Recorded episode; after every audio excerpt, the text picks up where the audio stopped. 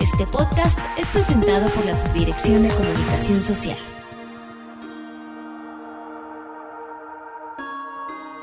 Bienvenidos a FIRA Informativo, un espacio de comunicación de FIRA que tiene como objetivo compartir con todos ustedes las estrategias, programas y actividades que realiza la institución para favorecer e impulsar el desarrollo del sector rural del país. Y en esta ocasión conversaremos con el residente estatal de FIRA en Chiapas, el ingeniero Efraín Hernández Martínez, sobre los programas y servicios que en el marco del programa operativo que tiene FIRA en esta entidad estará llevándose a cabo durante el presente año.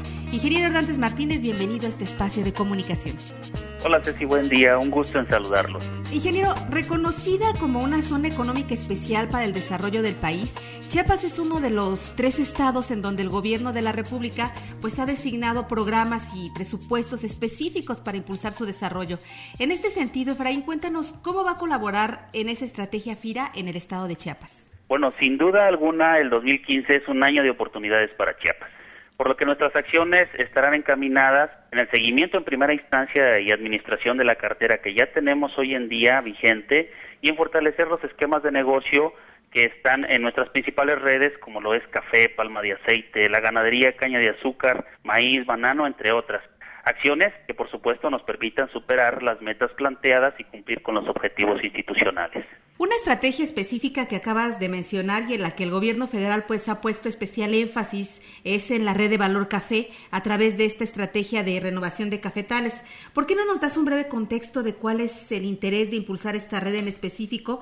¿Cuál es su problemática y qué se está haciendo en el estado de Chiapas para contribuir a esta estrategia de renovación de cafetales? Bueno, como sabemos, el estado de Chiapas es el principal productor de café en el país.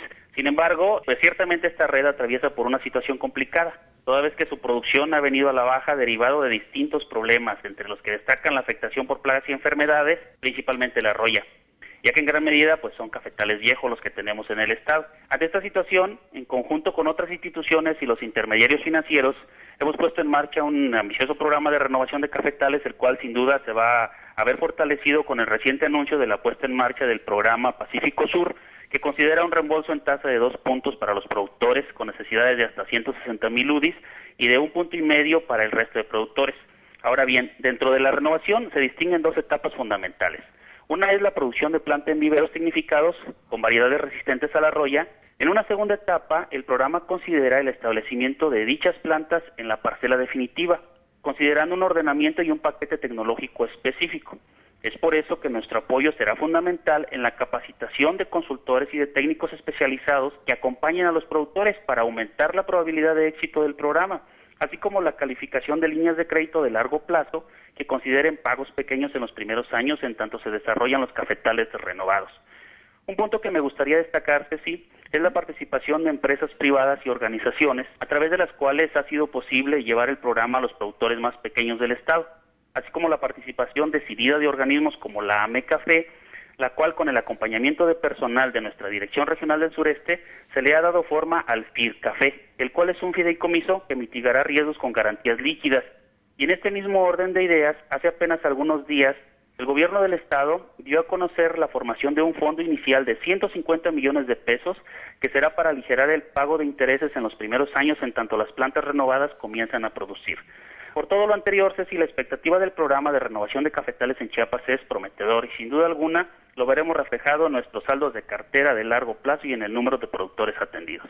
¿Qué significa para México el poder darle una visión diferente, un crecimiento a la red de valor café? Yo aquí destacaría y retomo lo de las empresas que tenemos en el estado. Hay empresas muy grandes como AMSA, como OUSPAN de México, exportadora de café California, las propias organizaciones del estado que están presentes en todo el mundo con nuestro café. Ahora bien, ellos mismos están preocupados por los productores pequeños y porque la producción viene a la baja. Entonces, el hecho de no contar con una producción sostenida les ha impulsado a que busquen también el cobijo de instituciones como la nuestra para poder apoyar a los productores y retomar e incrementar la producción del café que ellos están colocando en todo el mundo, de tal manera que va a haber un punto en que sean del conocimiento a nivel internacional. Muy bien, ingeniero. Pues el tema sobre café es amplio, pero por último, ¿por qué no nos comentas sobre otra de las perspectivas y avances en la articulación de una red muy importante, que es la red de palma de aceite en el estado? Con mucho gusto. Mira, la palma de aceite es una red que ha venido creciendo de forma importante en el estado en los últimos años y la participación institucional ha sido fundamental ya que de, las 48 mil hectáreas que se estima que se tienen hoy en día en Chiapas, FIRA ha participado con recursos de Zagarpa y de créditos para el 40% de esta superficie. Y de verdad es satisfactorio ver en campo el cambio que ha generado en el desarrollo económico y en las condiciones de vida de los productores de la región de Palenque, la Selva Lacandona y la costa Soconusco.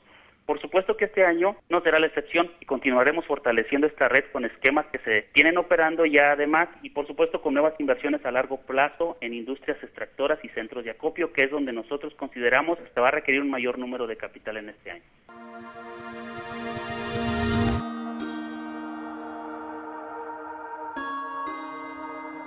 Pues agradecemos al ingeniero Efraín Hernández Martínez, residente estatal de FIRA en el estado de Chiapas, su participación en FIRA Informativo, esperando que esta información sea de utilidad para compartir oportunidades de negocio en esta zona del sureste mexicano.